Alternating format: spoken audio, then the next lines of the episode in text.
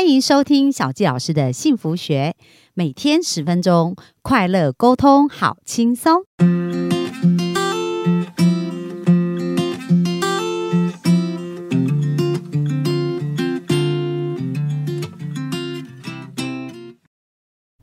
欢迎收听小教师的幸福学，很开心又在空中跟大家见面。那本周呢，我们谈的是。终结阿兹海默症这本书哦，那这本书当中呢，它其实提到我们的脑神经元退化其实是可以逆转的哦。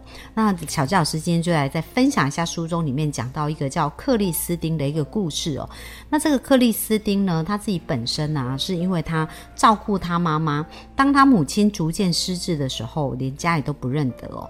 那他照顾他妈妈，总共照顾了十八年哦。到后来当然是没办法，就把他送到。养老院去，可是当他去探望他的时候，也发现他越来越不认得人。那从他发病到他死亡的时候，经过十八年的一个时间，所以在照顾的一个过程当中，其实是非常非常辛苦的。哦。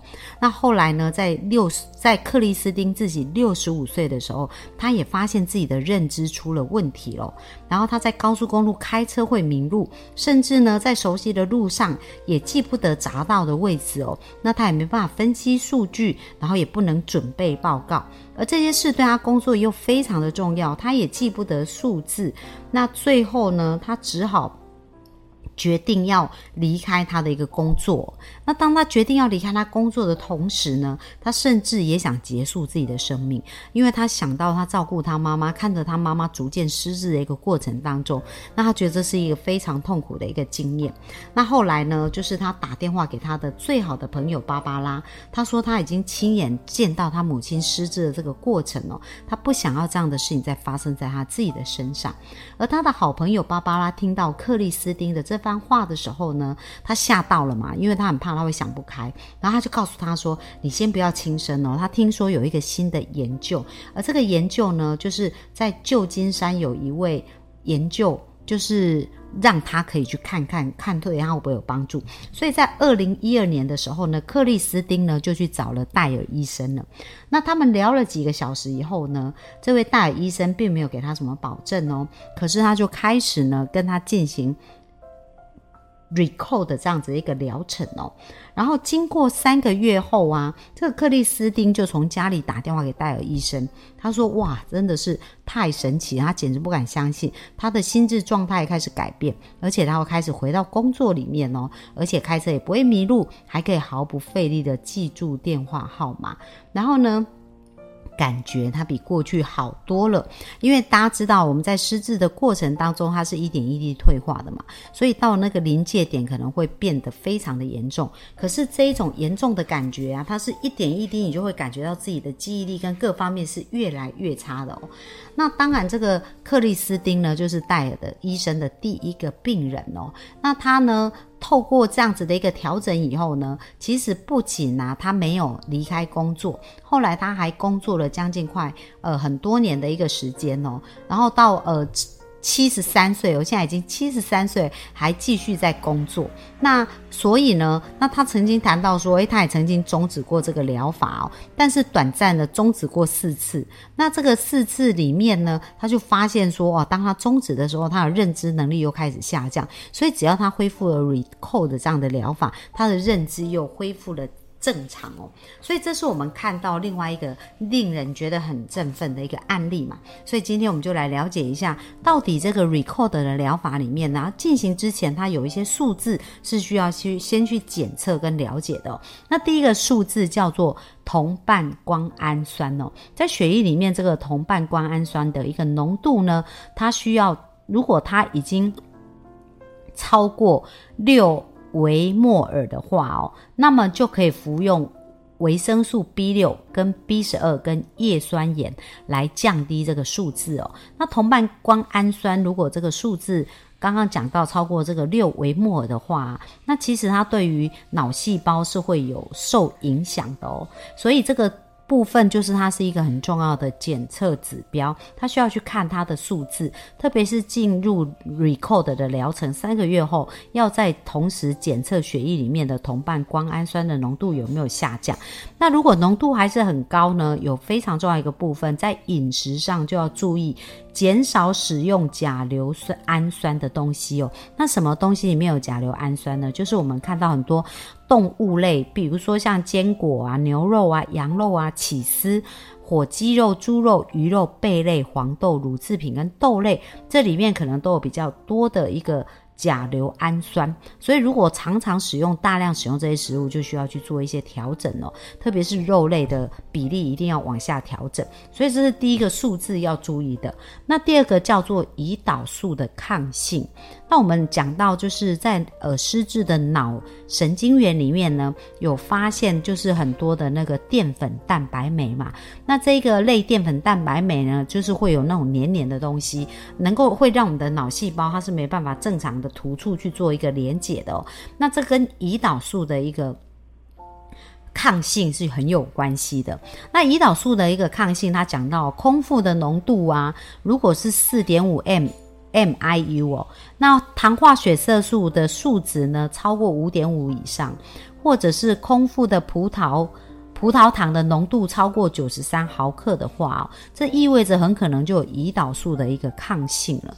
那胰岛素抗性可能为什么会引发？就是因为呢，我们常常使用高升糖指数的一个食物哦，就是比如说淀粉类的啦，或者是呃糖。太多的这些甜点啊，这一些它都是会让我们的呃胰岛素很快速的去上升的，所以在食物使用食物里面非常非常重要，就是要降低这个胰岛素的抗性也是非常非常重要，因为这个会导致于我们的新陈代谢的因子呢会去加速阿兹海默症的恶化。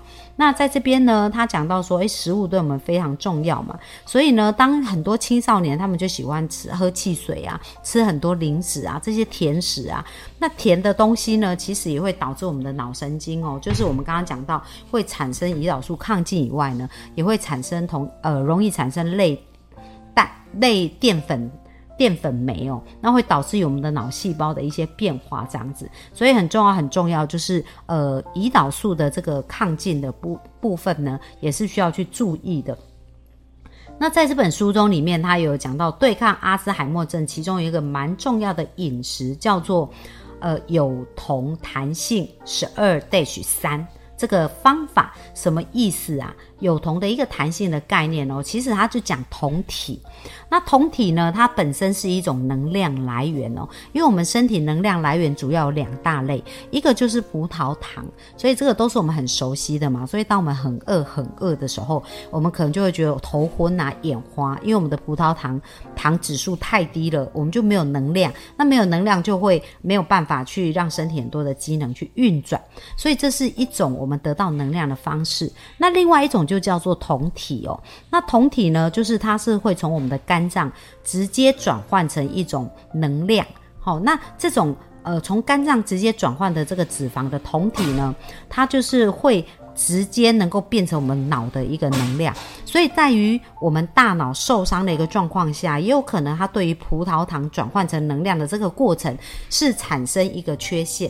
或者是没办法顺利进行，或者使用率是，呃，生物的利用率是差的。那如果直接能够运用酮体呀，来当成我们大脑的能量，它也可以修复我们去我们的大脑的一个修复哦，非常非常的重要。那他谈到，如果我们要增加这个酮体的话，第一个我们要同时做到低糖饮食，减少糖类的摄取哦。那糖类不仅是我们所想到甜点啊，或者汽水啊这一些糖果、蛋糕之类的。包含面包、马铃薯、白饭，它的淀粉呢都是属于糖类哦。所以这个非常非常重要，应该要减糖食物哦。那第二个就是要适度的运动，那最好每天可以快走一百五十分钟哦。适度的运动也是非常重要的。然后他谈到晚餐到早餐之间至少要进食十二个小时，所以他不是有十二 dash 三吗？十二就是指从晚餐到早餐至少间隔十二个小时哦。那呃，另外呢，就是他讲到三呢，就是我们。在睡觉前三个小时，不要吃甜点或吃食物哦，让我们的脑能够充分的休息，就是十二 dash 三。那怎么样去增加我们的酮体呢？那其实有一个叫做呃三中链三酸甘油脂就是所谓的 MCT 哦。那 MCT 它本身呢就是一种酮体，那当它使用的时候，直接可以变成能量，让我们的脑来运用。所以从很多很多的书中哦，近代蛮多的书里面，特别都有提到失智跟椰子油相关。那像日本有一个医生呢，他也是一个治疗糖尿病的一个医生。那在治疗糖尿病的过程，他发现椰子油很有帮助。那他就在书中有特别提到说，诶，当他在运用椰子油去治疗这一些呃血糖，就是这些糖尿病的时候啊，为什么椰子油是会有帮助的？哦？第一个，我们刚刚讲到低升糖指数嘛，因为如果我们吃糖类的话，胰岛素它它的一个。震荡会变得非常的剧烈。那如果有油脂的话，它是可以缓慢，比较没有办法那么快速的震荡哦。所以有好的油脂对于我们的胰岛素抗进呢是很有帮助的。那这位医生呢，在日本的这个白景泽医师啊，他就是在运用这个治疗过治疗糖尿病的一个。过程当中，他发现说，哇，有一个很神奇的副作用，诶，就是当这些糖尿病人他们也有一些失智的问题，透过这样子的一个疗法，他们的失智也变好了。所以，那这是在呃日本进行的一个部分。那在美国加州也有一个小儿科医生哦，因为他也是面临他先生失智哦，就是呃有。帕金森氏症，然后当时呢，他也是一直不断去研究，就有看到相关的文献谈到椰子油跟 MTC 哦，都是属于中链脂肪酸，然后可以帮助。脑神经元的一个恢复哦，所以他当时也给他的先生透过这个 MTC 的使用跟椰子油的使用，也有很大很大的一个逆转哦。所以在这边讲到，呃，中链三酸甘油脂是非常非常重要的一个元素哦。那他这里有提到说，我们可以直接买 MTC 来使用，那在台湾是比较。不容易买到 MTC 哦。那他讲到说，如果不方便的话，也可以使用固态的椰子油。那固态椰子油呢，一天使用三次，那每次一小茶匙哦，逐渐增加到一大茶匙。那为什么呢？因为椰子油如果使用过量，它就是会有拉肚子、腹泻的一个状况。那椰子油相对也是非常安全的一个呃油脂哦。那不用担心说，诶，它是固态，吃下去会不会影响我们身体的状况哦？因为我们的身体体温平均都是超过三十五度嘛，所以当这个椰子油它进到我们身体里面，它是马上就可以能够转化成。呃，酮体，然后转化成能量，然后让我们的脑细胞来使用的。所以在这本书中里面有特别提到这个有酮的这个弹性十二 dash 三，就记得我们在睡觉前三个小时不要使用甜品或者是吃东西。然后呢，从晚餐到隔天的早餐可以间隔十二个小时哦，所以让我们的胰岛素抗进可以得到休息。